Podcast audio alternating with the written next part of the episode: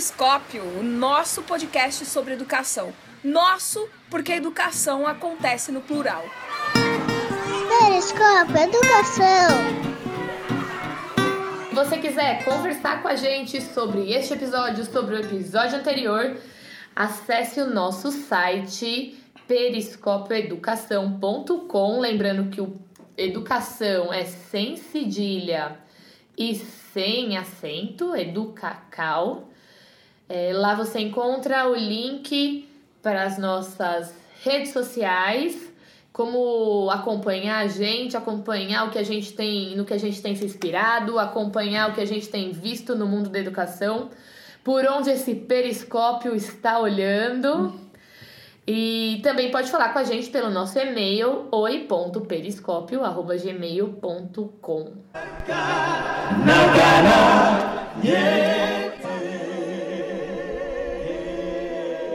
Tivemos um dia intenso hoje no TEDx São Paulo. Estamos agora de volta, no caminho de volta às nossas casas e vocês vão acompanhar agora o nosso papo sobre as impressões do dia de hoje, que foi bastante intenso, cheio de provocações. E a gente vai contar aqui um pouco para vocês como é que foi tudo isso, viver essa experiência. Primeiro que eu quero dizer que a organização do evento é, é top. Incrível mesmo. Indiscutível, assim. Desde a hora que você chega até a hora que você sai. Acho que antes até, desde a hora da compra do ingresso, porque você teve que fazer um reembolso e os caras foram, assim, rápidos e extremamente profissionais. Sim, né? é verdade. Eu O, quis o e-mail que a cancelar. gente recebeu na véspera do evento também é espetacular, né? Porque vem todas as informações certinhas do que você precisa. Exatamente. Muito bom. Com muito bom. dicas do- dos locais próximos ao estádio e tudo mais. Pessoas extremamente educadas atendendo a gente. Voluntárias. Eu- todas voluntárias. É, isso, é, isso é o mais incrível ali. Todo mundo movido por essa, essa experiência que é fazer um TED acontecer, né? Cara, agora deixa, deixa eu falar uma coisa assim, né, que, que me chamou bastante atenção. Eu conseguia perceber não só os voluntários trabalhando, mas as pessoas que, que estavam chegando ali para participar. Fica um ar de ansiedade assim, não fica? Não fica uma sensação de ansiedade do tipo, primeiro, cara, eu tô no TED. Porque a gente já, já está esperando coisas incríveis Porque a ser compartilhadas. Não tem uma, uma palestra que você vê de, de- dos vídeos que são compartilhados do TED que, não, que você não fica, ah, às vezes só porque não é da sua área. E que não te encanta tanto quanto aquilo que você é apaixonado. Mas quando fala de uma coisa que você é apaixonado, é, aquilo te toca de maneira profunda. E hoje o tema, especialmente, era educação em. Era, era o tema que norteava todas as palestras, né? Então. Eu concordo sim, eu concordo que o fato da gente estar participando de um evento TED é diferente da gente estar participando de algum outro evento comum de educação. O nome TED gera uma expectativa e o formato do evento é um formato que o setor educacional aqui não está acostumado, sabe? A gente já está acostumado a participar de eventos de educação que tem palestras de uma hora, uma hora e meia, ou o que quer que Oficina. seja. Oficinas, isso aí, Ana, oficinas. E todas essas oficinas e essas palestras, elas levam a reflexões, etc. E o formato do TED não é esse, né? O formato do TED é contar histórias. Olha Mas- só. É, pô, te cor- te cortei. Não, não me cortou não. Eu, eu gosto muito, porque você falou uma coisa interessante, Ana, também, né? Sempre que a gente vai em formação de educadores, em cursos, pô, é aquela coisa teórica, ninguém compartilha experiências, ninguém compartilha ideias. Não dá mais, cara. A teoria tá no Google, a teoria tá no livro. Quero saber, pô, como que você pegou essa teoria, experimentou e deu certo? Me conta. Qual o problema de copiar? E, ninguém consegue copiar. A gente consegue se inspirar e lá reproduzir, mas as impressões, as outras pessoas, os alunos, a escola, é, é uma outra realidade. E o legal do TED é isso: a galera compartilha ideias e experiências. Por isso que, que essa ansiedade e esse impacto que ele causa, assim, que eu, Eu, gosto. eu concordo perfeitamente, Renata, porque a gente, a gente quando começa a quando nós começamos a escutar excesso de teoria e excesso de conteúdo ligado à teoria para todos os lados nos eventos, A gente fica sempre questionando, é aplicabilidade prática. Na minha escola não vai funcionar, funciona porque é na sua. Faz isso com 30 alunos. Exatamente, faz isso na minha cidade, faz isso na minha escola, porque você não tem aquele pai que eu tenho que achar. Se eu não terminar a apostila. Vai tudo invia inviabilizando, nós vamos encontrando desculpas atrás de desculpas. Né? E o TED não é isso. O TED, ele não é uma referência é, ele não é uma, uma referência de conteúdo, era uma referência de prática. Né? Então a gente, através dessa referência de prática, a gente entende, caramba, no contexto do cara, que era difícil dessa maneira, ele conseguiu. Então por que eu não consigo no meu? Não, é, e é muito provocação, né? O cara não vai te contar tudo. O cara tem 12 minutos, 12, 8 minutos, 4 minutos, dependendo da palestra. Ele tem ali para te provocar, para você ir atrás do que, do que ele fez. Ele tem a, aquele tempo curto para mostrar a ideia dele, mostrar o trabalho dele. E se você quiser saber mais, você vai atrás. O que de fato deveria de ser a escola, né, gente? É perfeito, isso mesmo. Quer dizer, a gente provocar o aluno durante o tempo que a gente tem para que ele de fato corra atrás daquele conteúdo, né? Exatamente. Mas eu queria voltar aqui um pouco, eu queria começar a entrar no evento. É, teve um, vamos começar a falar aqui um pouquinho do que a gente viu. Eu posso destacar um, o primeiro ponto? Vai. Pode o início do evento, aquela energia dada pelo grupo vocal feito por refugiados da África. Foi lindo. De foi... Congo e de Angola, foi uma energia. Os escolhidos. Os... E o nome? Será que o nome Os Escolhidos entrarem para poder abrir foi por acaso ou foi para indicar que nós, 10 mil pessoas que estávamos dentro do estádio de futebol assistindo esse evento, éramos os escolhidos? Também. Ó, oh, você falou aí uma palavra, né? Será que foi por acaso? Então eu já vou entrar na outra palestra. Eu esqueci o nome dele, o cara que falou sobre as constelações, o universo. O Kiko. Depois a gente vai colocando todos os links aí e, e, compartilha, porque a gente tá dentro do carro, não vou lembrar o nome de todo mundo. É, o, é o Kiko, o fotógrafo o que faz fotos claro, do universo. Exato. O cara deixou claro que nada no universo é por acaso. Uma folha não cai de uma árvore por acaso? Não, a palestra do cara foi muito sensacional. Foi. Foi porque você se. Na verdade, o cara tipo, deu um tapa na cara da gente. Assim, ele falou: gente, tem um céu com coisas incríveis acontecendo aí em cima da cabeça de vocês e vocês simplesmente não conseguem olhar. E nem se importa com isso é, também. Ah, eu não consigo olhar, não bem. ver as estrelas, não se importa com não conseguir ver as galáxias. E o cara faz fotos incríveis de galáxias, de nebulosa, de constelações. É, é, é, eu concordo que esse tapa na cara foi muito forte, né? Porque é, é, o que, que eu consegui traduzir disso? Estou até gaguejando aqui. Eu consegui traduzir assim: parece que aquilo que algo tampa a nossa visão permite, é, provoca com que a gente invalide que exista. Mas peraí, peraí, peraí, como é que é o nome do nosso trabalho aqui? Periscópio, não é? Então, o que, que a gente está tentando dar para as pessoas? Uma visão além do que elas podem enxergar. Eu acho que o que ele provocou para mim foi isso. precisamos de um periscópio para além das nuvens de poluição, para ver isso que o cara alto. vê. Mas, cara, pensa bem, né? O quanto isso não acontece dentro de sala de aula que, que, que é mais ou menos isso, sabe? É como se fosse um céu poluído aonde a gente compartilha um conhecimento raso com o aluno. Você só consegue ver as três Marias Cruzeiros, você é a lua, Isso, né? Isso, mas a gente fala para ele que existem milhares de constelações, estrelas, planetas. Mas a gente ensina o básico do tipo, olha, tá aqui, você não enxerga, mas tá aqui.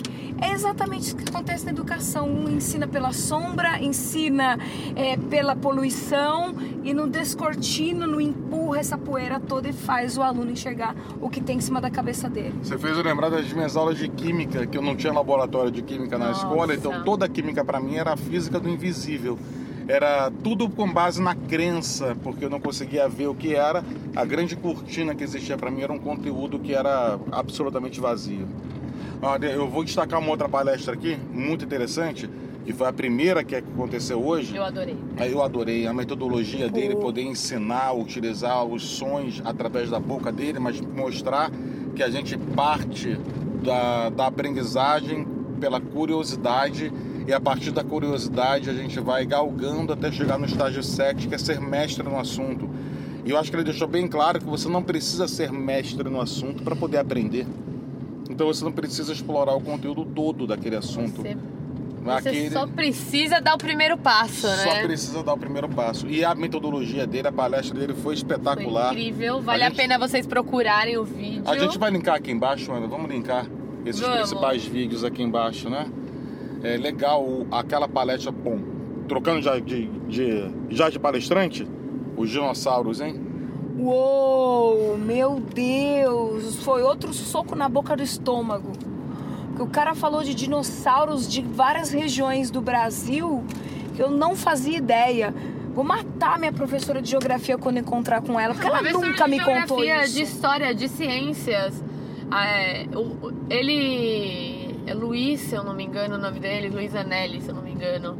É, ele mostrou pra gente uma pré-história que a gente des- desconhece absurdamente. A gente só conhece uma pré-história que é mostrada em Hollywood e nos museus que a gente visita fora. A gente não tem um- um museu de história natural do Brasil que mostre essa, pré- essa pré-história que a gente não conhece, não tem isso nos livros da, né, das crianças. Quando a gente estuda dinossauro com as crianças na educação infantil, toda a referência que eles têm são de animais que não viveram no Brasil. Aliás, inclusive, não precisa nem ir muito longe, porque você pode perguntar para as crianças quais são os animais que moram na África, quais na Mata Atlântica, com certeza eles vão saber os da África e não vão saber os da Mata Atlântica. É, as referências de Hollywood são muito fortes em cima disso, eu concordo. E eu concordo também que é, ele abriu a cabeça da gente sobre a importância da, da, da descoberta. E eu lembro de um termo que ele falou: nós precisamos saber o que está embaixo dos nossos pés. E tem muitas camadas de conhecimento dadas pela história do planeta Terra que está embaixo dos nossos pés. E o nosso continente, ele é dessa forma que ele é. O nosso país é dessa forma estável com relação a vulcões e terremotos, porque já passou por isso milhões atrás e a gente precisa estudar isso. Mas em vez da gente estudar por que, que o nosso país se tornou estável, a gente vai estudar o vulcão que não tem. A gente sempre busca é estudar aquilo que está fora, mas não reconhece o que está dentro. E pelo que ele falou, foi no centro-oeste que aconteceu a queda do, Do meteoro. do meteoro, que acabou com a última extinção do. do- da, da- a- praticamente né, a última extinção da, da vida multicelular no planeta Terra. Eu achei bem interessante. e só vou fazer um adendo na palestra desse cara ainda. O jeito que ele usou a trena pra fazer a linha do tempo é, é, é fundamental, gente. É, é fundamental quando a gente se localiza no tempo pra gente ter noção do que, do que aconteceu e do que tá acontecendo, né? Quanto tempo faz que, que tinha essa vida? Quanto tempo faz que, no- que nós existimos? É, são relações que. Que às vezes a gente Necessárias. são necessárias e que a gente não faz ideia, assim, dessa, dessa, condi- dessa distância de tempo, né? É, eu acho que quando a gente começa a entender que a gente ocupa um terço de um milímetro dentro de 3 metros e 50 centímetros, que se cada metro equivale a um bilhão de anos, né? Que é a idade da... da, da... Quatro. É 4 metros, 4,6. 4,6 cada. Isso mesmo, Ana, obrigado. Cada metro equivale a um bilhão de anos, então a vida humana é, é um terço de um milímetro no meio desses 4,6 metros de trena. É, a gente começa a entender também a nossa insignificância em cima desse planeta. Como nós somos passageiros e estamos conseguindo destruir de uma maneira assim mais rápida do que a gente do que a gente poderia imaginar um planeta que, que tinha tanto para poder dar pra gente né, por tanto tempo. Mais Não, do que um terço de um E o pior, né? Bater de novo na cara da gente que a gente só aprende sobre o Brasil depois de 1500. Sobre o que tinha antes e o- toda a história mundial que aconteceu, né? De, de espécie, de, de vida, de tudo no nosso, no nosso país. Antes dos portugueses é considerado inexistente para a escola.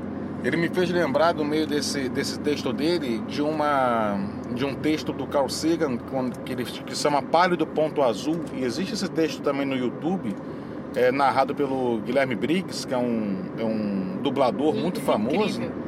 E, e ele tem ele, ele dublou esse texto e o, o texto é muito simples o, o Carl Sagan ele, ele pediu para que ah, o, o telescópio não vou lembrar exatamente o nome do telescópio do, do- da, da sonda quando saiu do sistema solar quando era poderia ter a última foto da Terra ele pediu para virar a máquina fotográfica para trás e tirar uma foto da constelação do- da nossa da, da, da nossa constelação, né, Uhum. da Via Láctea. E ele trouxe a foto, ele pegou a foto, ampliou e pegou um pixel azul, um pixel azul que representava o planeta Terra no meio da imensidão.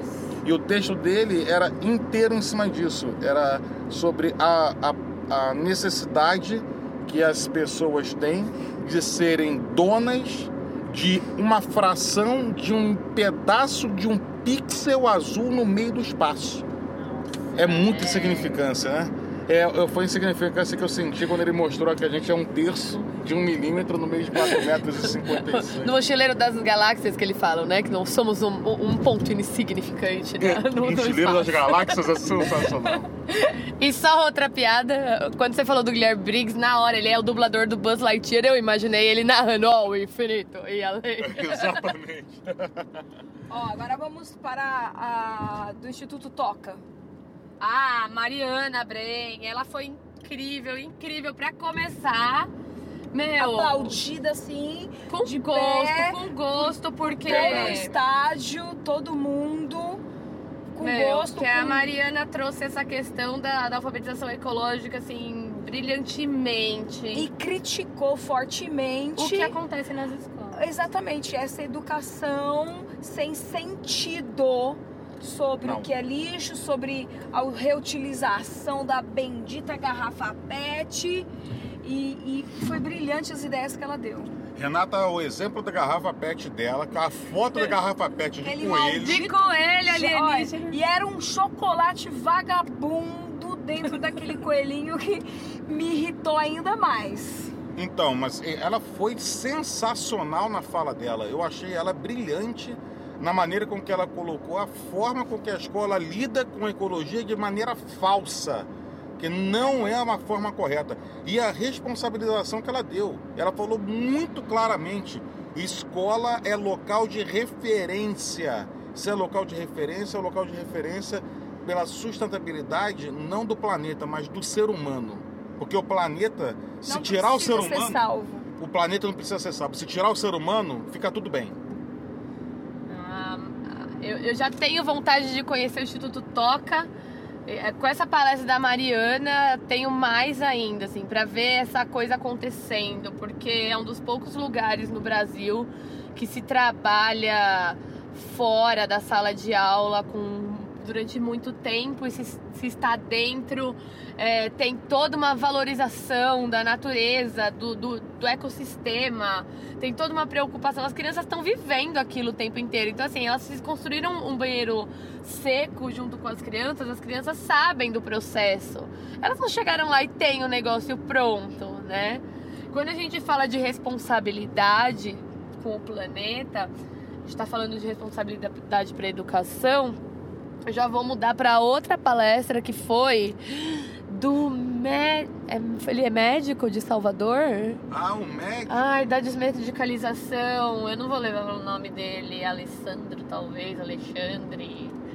Bom, mas o cara foi brilhante também falando da desmedicalização e de como a gente tá colocando é, remédios químicos, né, pra, pra deixar as crianças quietas. Controlar as crianças. Controlar as crianças, sendo que na verdade acho que a gente que tá errado. né? Acho não, tenho certeza. Ou seja, O sistema tá errado. a criança é fora da caixa, a criança pensa diferente, a criança aprende diferente. E aí a gente quer o quê? Que ela se adapte a um sistema em que ela não faz parte. Que ela não consegue. Não, então como é que a gente faz isso? A gente controla ela, soca remédio nessa criança, que daí ela se aquieta e ela começa a fazer parte da, daquele meio que não é o dela.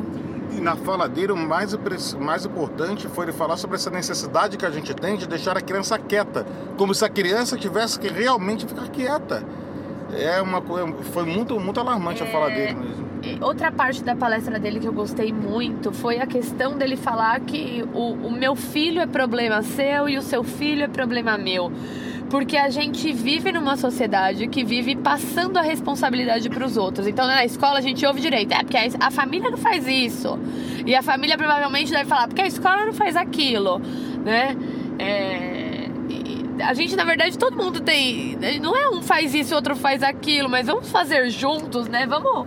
Mas, gente, somos todos corresponsáveis por isso. A fala dele realmente foi, foi muito legal. Mas eu posso voltar ao tema ecologia, porque teve uma apresentação que para mim foi espetacular. Como é que era o nome do rapaz mesmo? Não vou lembrar agora. Ucimar, Ulimar. Urimar. Urimar. Urimar. Unimar ou Urimar. Urimar. É, ele é um professor, eu encaro ele como um professor, doutor PhD em floresta, que fala um português errado, que não passou da oitava série do fundamental. Na época dele não tinha nono ano, então ele terminou o fundamental 2. Mas ele entende mais de ecologia do que os doutores Da Embrapa. ele falou várias vezes, ah, eu, a gente foi lá na Embrapa, e aí lá na Embrapa tem, tem veneno que eles botam lá, Eles usam veneno. eles usam veneno.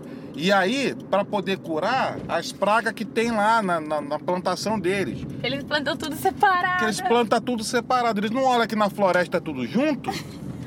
E na floresta não tem praga. Ele foi ótimo.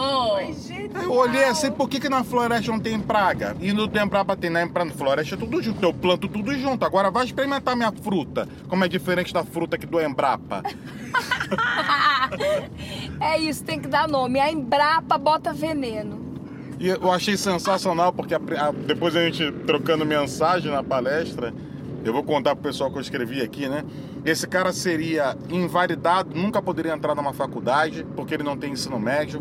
Ele nunca, ele seria ridicularizado no meio de palestras ou de encontros com doutores biólogos do Embrapa ou não, de qualquer outra universidade, porque ele não fala um português mach, é, é, machado, machadiano, um português é, tão rebuscado quanto o Machado de Assis, erra concordâncias e erra essas, mas entende mais de plantação, mais de animais do que qualquer um deles. E, e também tem um projeto muito lindo com as crianças, né? Que além de tudo, de ver essa relação com a floresta, ele tá fazendo um trabalho de, de proteção do, das lembro- tartarugas da Amazônia, dos quelônios lá da É, Amazônia. tartaruga da Amazônia que tem um apelido qualquer da tartaruga da Amazônia. Ai, gente, depois vocês vejam o vídeo dele que vale muito a pena assistir. Assim, o cara foi simples e extraordinário, né? Simples foi, e foi extraordinário. demais. Bom, tivemos ainda a palestra de uma mega professora de história que deu uma aula de empoderamento também. Foi fantástica a, a, a- a- não, como é que é o nome da, da professora? Que tem um cabelão gigante, A Preta lindo. Rara? Preta Rara. Fantástica Eu gostei demais Foi da forma que ela se um poema, né? posicionou. Dessa vez que ela, ela ela- apresentou, mas ao mesmo tempo ela contou um pouco da história dela, da história do, do racismo.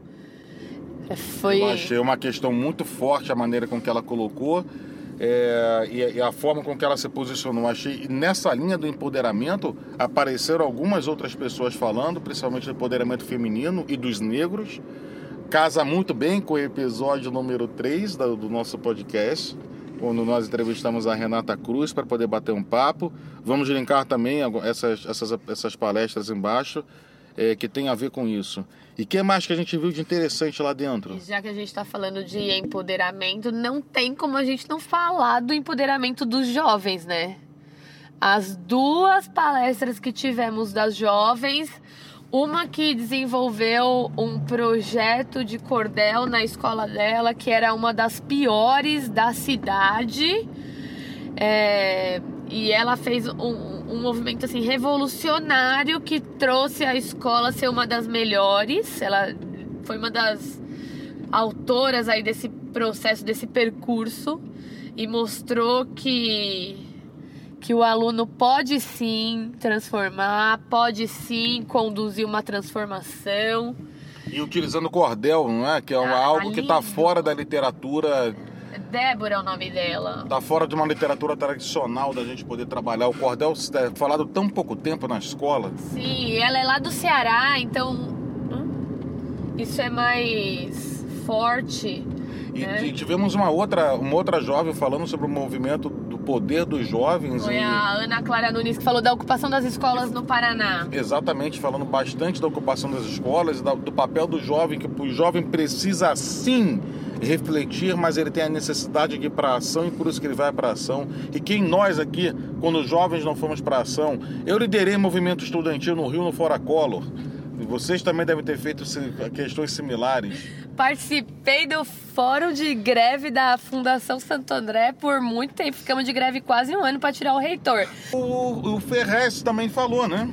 O rapper, poeta e, e, e etc. contou a história de vida dele uma história de superação sensacional. Um Determinação cara... acima de tudo, né? E o, e o cara falou uma questão muito interessante, que quando eu ia chorar, eu ia chorar para quem? Do Capão Redondo, escrevendo poema. Eu vou falar com quem? Não vou falar com ninguém. Eu achei muito bonita a história dele, quem gente. são os similares, né? Pra gente poder falar. É interessante a gente entender é um e entender como ele superou isso com muita determinação mesmo. Muito bom. O que eu achei muito bonito é que assim, ele deixou uma lição muito clara de que às vezes na vida, porque todas as pessoas têm capacidades, todas as pessoas têm talentos. Na verdade, são os nossos talentos que diz por que, que nós existimos no mundo. Ele é um sinal, né, por que, que você existe no mundo. Mas a gente sempre precisa, às vezes, de só uma, uma pessoa que pegue, olhe para você e fale: vai, você é bom, que foi o que aconteceu com ele. Ninguém nunca apoiou esse cara, sequer liam as poesias dele. Teve uma pessoa que falou: dá aqui seu caderninho de poesia. Eu acho que, que o professor, sabe, ele tem esse papel, ele é a lanterna, é ele que aperta o botão e aquela luz se acende no talento do aluno, sabe? Ele não precisa fazer muita coisa, mas ele precisa mostrar que eu acredito no seu talento, eu acredito na sua capacidade. Vai e vai vender seus livros por aí, sabe? Vai ganhar o mundo. Nossa, ficou claro para mim quando esse cara falou da chefe dele que pegou o caderninho dele de poesia, do verdadeiro papel do professor.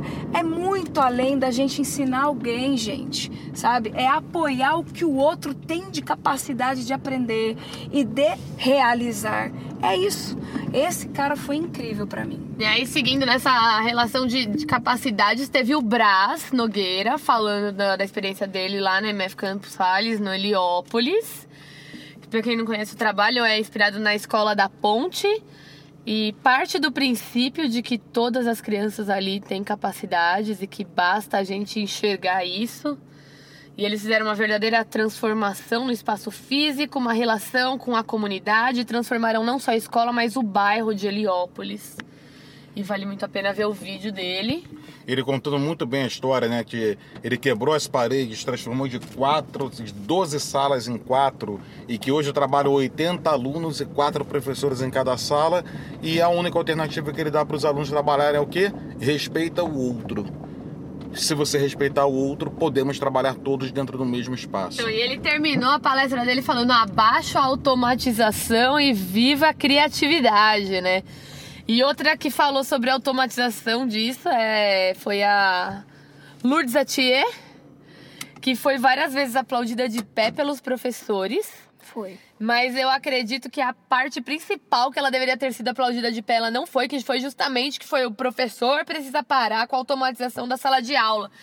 E eu, nessa hora, eu cutuquei os dois aqui do meu lado e falei: essa hora ninguém aplaudiu nem pé, né? Tá todo mundo tomando na cabeça, tipo, aplaudiram até agora que ela tava falando, porque professor é isso, porque professor, professor é aquilo. Professor é bonzinho, professor é salvação, nego. É!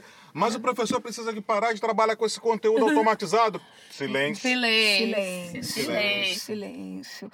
Mas a frase dela de que tem pessoas que fazem cadeiras, tem pessoas que, que fazem máquinas, mas quem faz gente de verdade é o professor. Isso é muito legal. Foi Isso genial, é genial. Agora eu acho que a gente pode finalizar com o que o TED ficou claro para cada um de nós aqui. Perfeito, concordo. Vamos finalizar dessa maneira. E agora, quem começa? Ah, eu vou falar que assim, acho que o que mais deixou lindo, assim, inspirador foi a questão da diversidade. Seja pela questão de gênero, que a Thais Araújo também trouxe, vale a pena ver o vídeo dela. Pela questão racial, que também foi tratada diversas vezes. É, pela questão da deficiência mesmo, que o Rodrigo Mendes trouxe brilhantemente. É, ficou claro que a educação é para todo mundo. Né? Todo mundo tem que estar tá dentro da escola, é um direito de todo mundo. Né? Não tem por que estar tá, tá, tá fora da escola.